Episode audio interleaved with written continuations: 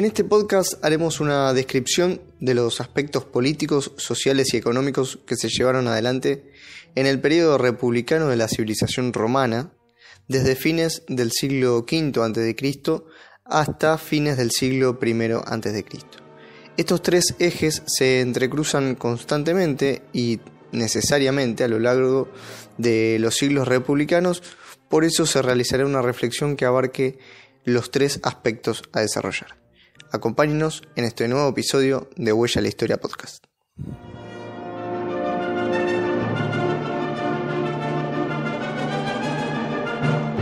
Las contradicciones en el seno de la sociedad romana decantan en una larga lucha de reivindicaciones sectoriales a fines del siglo V y comienzo del siglo IV. Estos dos sectores integrantes de la sociedad eran los llamados patricios, patres, y los plebeyos o plebs. Los primeros ostentaban el poder real sobre las instituciones romanas, como las magistraturas, el derecho y las prácticas religiosas, y representaban el estamento aristocrático, mientras que los segundos se encontraban discriminados de la participación pública y de las decisiones gubernamentales. Cuando la hegemonía de los sectores patricios es contestada por los sectores excluidos en un contexto de crisis económica, los patricios reaccionan desarrollando un código aristocrático. De esta manera justifican su permanencia y su preeminencia basada en una superioridad político-moral. Tendían hacia una casta cerrada mediante la prohibición de matrimonios con sectores fuera de su círculo. Este proceso se llamó la cerrata, donde el patriciado se conforma en un círculo cerrado para fijar a los miembros de la élite, cristalizando este proceso con la creación de la ley de las doce tablas. El resultado de la cerrata es cerrar el acceso a los no patricios pudientes, en algunos casos, y con aspiraciones, y acercarse, acercarlos a los sectores plebeyos, conformando así el verdadero conflicto entre patricios y plebeyos. Tenemos por un lado a los patricios y por el otro lado a plebeyos, tanto ricos como pobres. La plebe entonces surge como un grupo organizado conscientemente para hacer frente a una situación de crisis desde el comienzo del siglo V. Estaba formado por una masa de pequeños y medianos campesinos, a los que luego se sumarían comerciantes y artesanos urbanos. La primera organización plebeya surge como una forma de protección y defensa ante el exclusivismo patricio. Además de este conflicto social, otro factor influyente fueron las luchas de Roma a las presiones militares en el Lacio. Estos enfrentamientos llevaron aparejadas una grave situación de pérdida de tierras y deudas. La situación militar es indisoluble de los conflictos con los patricios, debido a la conformación oplítica, en términos griegos, del mismo cuerpo. En el año 493 a.C., el movimiento plebeyo se asienta en el monte Aventino, dando forma a una construcción urbanística, destacando sus propios santuarios plebeyos como el Ceres, Liber y Libera. Allí se comienza a reunir la asamblea de la plebe dirigida por los tribunos. En ese mismo año se produce la primera secesión masiva plebeya, creando importantes repercusiones sobre la capacidad militar romana la mm, conflictividad social giraba en torno al problema de las deudas y la tierra. A principios del siglo V existía una organización propiamente plebeya con su asamblea y sus magistrados propios.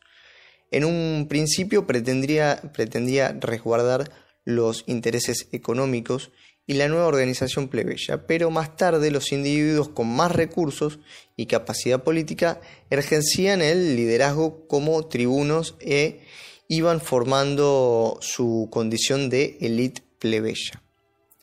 Tras las doce tablas, en el 450 a.C., se desarrolla esta élite de la plebe que muestra su eh, capacidad militar en diversos conflictos externos.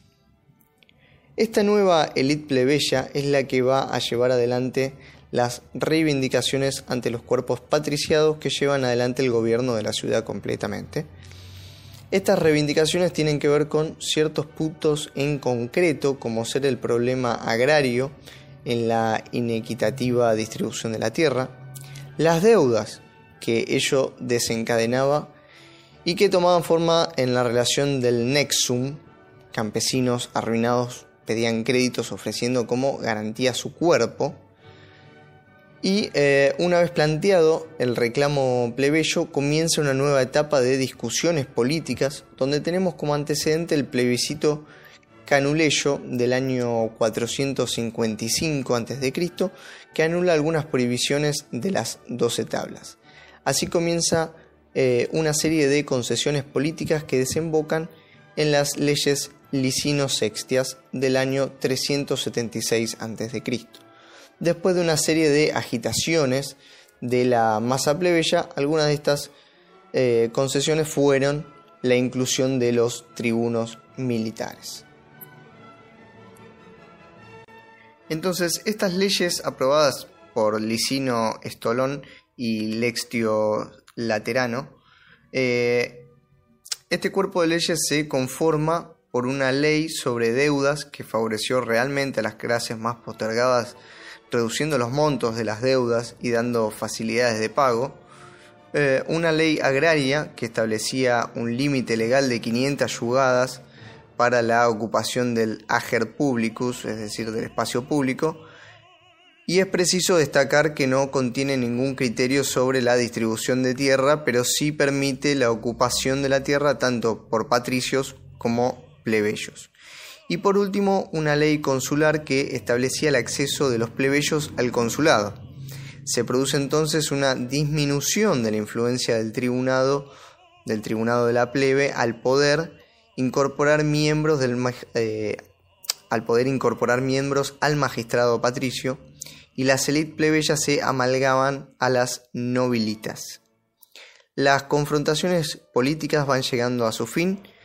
Eh, la aprobación de la Lex Publia y la ley Hortensia que completan el proceso político de reivindicaciones, permitiendo que las rogatio plebeyas eh, no necesitaran aprobación del Senado en primera instancia y luego dando forma a la ley de plebiscitos del Tribunado de la Plebe en el año 278 a.C. La expansión de Roma hacia la península itálica en el siglo III a.C. determinó una nueva conformación en el orden social romano. El esquema arcaico de la nobleza-pueblo deja de ser eh, significativo en esta etapa debido a la incorporación de nuevos territorios, pueblos y culturas. Esta población diversificada se vio aglutinada en un orden social aristocrático. La estructura de la sociedad romana quedó marcada por, la, eh, por una estratificación diferente, las relaciones estaban determinadas por criterios tales como privilegios de sangre, así como también las capacidades personales en torno a la propiedad fundaria y el dinero. Además de los detentores del derecho de, ciudadanía, encontramos así una aristocracia dividida entre una alta nobleza descendiente de las eh, principales familias o linajes como los Fabí, Amilí, eh, Cornelí, etc., y los senadores dirigentes. La posición rectora se basaba en una alta concentración económica en la posesión de la tierra y en el comercio, y en esta etapa se consolida el arco conformado por artesanos y comerciantes producto de la gran demanda estatal hacia estos sectores debido a la gran actividad bélica de ese entonces. La gran mayoría de la sociedad romana se componía de campesinos, cuya división social incluía desde los propietarios acaudalados hasta los trabajadores agrícolas y clientes. Por debajo de estos sectores se eh, incluyen a los esclavizados, a los esclavos, producto de estas grandes expansiones territoriales que tenían, entre otros frutos, para, para estas sociedades esclavistas, justamente mano de obra esclavizada. A partir del siglo II a.C. se da en Roma un cambio significativo de la estructura producto de la Segunda eh, Guerra Púnica y su victoria, eh, se había convertido en un imperio entonces mundial cuya estructura económica y orden social quedan sometidos a las nuevas condiciones y bajo estas eh, acusaban una complejidad hasta ahora eh, desconocida. Al mismo tiempo, esta rápida mutación colocó a la ciudad ante una crisis social y política que iba a provocar un estallido en la sociedad romana. La estratificación social era bastante diversificada. El ápice de la sociedad aparecía constituido por una aristocracia senatorial, senatorius, con sus privilegios en la directiva política. Una segunda élite se constituía por los caballeros, eh, que se trataba de grandes propietarios, ricos, empresarios y banqueros. En las numerosas comunidades de Italia y en las provincias existía una alta eh, capa local compuesta principalmente por propietarios rurales que podían variar mucho de una ciudad a otra y también eh, había una gran masa de campesinos que contaban con el derecho de ciudadanía. Muy eh, desfavorable era la situación de la aplastante masa de los eh, itálicos y de población provincial que no disponían de ciudadanía romana y que sobre ellos pesaba el poder de sus amos y del Estado romano. Por último, encontramos a las grandes masas de esclavos que no poseían derechos personales y eran brutalmente explotados en las plantaciones y en las minas. Ante este vertiginoso proceso de diferenciación social, se desarrollan fuertes conflictos entre sectores cada vez más distanciados entre sí, y la consecuencia de todo esto fue eh, la crisis que la sociedad romana hubo de afrontar con las guerras civiles y revueltas que agotaron a la República. Así entonces, a mediados del siglo II, Cristo se comenzó una etapa de fuertes contradicciones que desembocaron en el conflicto constante en el seno de la República. En esta etapa, que podríamos abarcar desde las primeras sublevaciones esclavas en el año 135 a.C. hasta el fin de la República en el, entre los años 31 y 27 a.C., encontramos tres focos de conflictos principales. Primero las sublevaciones esclavas, que como dijimos surgieron eh, como reacción de las clases más oprimidas de la sociedad y se repitieron a lo largo de los años como eh, los sicilianos en el año 135, el de Aristónico y el más eh, pesado para el Estado romano y quizás el más famoso que es el de Espartaco en el año 74 a.C. Por otro lado, tenemos un segundo foco de conflicto que es el levantamiento de los soci itálicos en busca del derecho de ciudadanía que fue otorgado eh, de manera paulatina a cada uno de ellos. El tercero y más grave de los conflictos es el que llevó a la disolución de la República debido a la polarización y a la división política que existe entre dos grupos que eran llamados los optimates y los populares.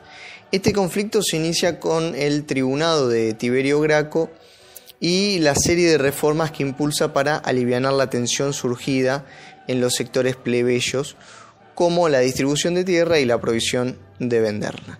Su hermano Graco continúa con estas políticas luego de su muerte y se gana el apoyo popular. Estas eh, medidas suscitan eh, el encono del resto de la aristocracia que pretende conservar sus derechos y tras el asesinato de Cayo se erige Mario como uno de los nuevos referentes más relevantes y que introduce una reforma en el ejército permitiendo que el reclutamiento de, de proletarios carentes de toda propiedad a quienes armaría el Estado y les concedería una propiedad a la hora del retiro. Esto genera la aparición de múltiples caudillos militares que se hacen de un ejército para expandir el imperio y contar con apoyo popular. Así surge un contrincante para Mario que es Sila, que contaba con el apoyo del grupo Optimate y desencadena una guerra civil en la cual sale victorioso. Desde esa guerra civil no pudo entreverse cuál sería el futuro de Roma para superar la crisis y la polarización de la sociedad requería de un régimen monárquico que uniera los intereses de Roma por sobre las disputas políticas entre estos sectores. El ascenso entonces de Cayo Julio César al poder y la posterior aparición de Octavio fueron dando forma a la nueva organización que tendría el Estado romano, organización que se consolidaría luego de la batalla de Actium, donde Octavio vence a su oponente Marco Antonio y termina instaurando definitivamente la monarquía y luego tendremos el inicio del imperio romano. Este proceso nos permite pensar un poco cómo las contradicciones sociales pueden decantar en diferentes flujos y tendencias que en el caso romano terminaron en la concentración del poder de una manera tal que termina instaurando un orden autocrático. A nivel político estas tendencias nos permiten pensar en el rol jugado por cada parte y los grados de organización necesarios para hacer frente a una jugada ofensiva de las clases dominantes.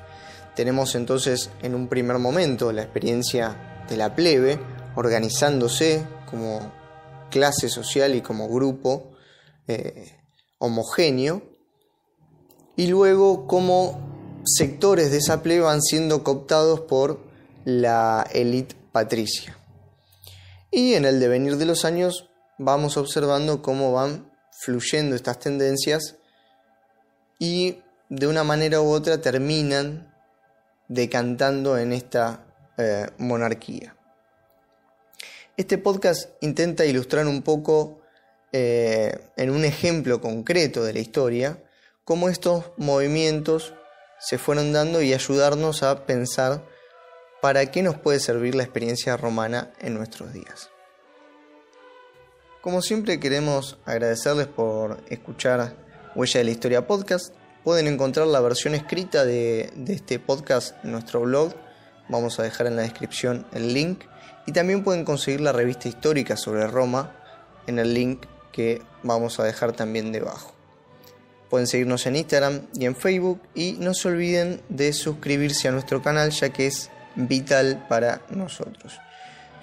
Los invitamos a dejarnos un like si les gustó este episodio y comentar todo lo que quieran para poder seguir ampliando el debate. Muchas gracias y hasta el próximo episodio de Huella la Historia Podcast.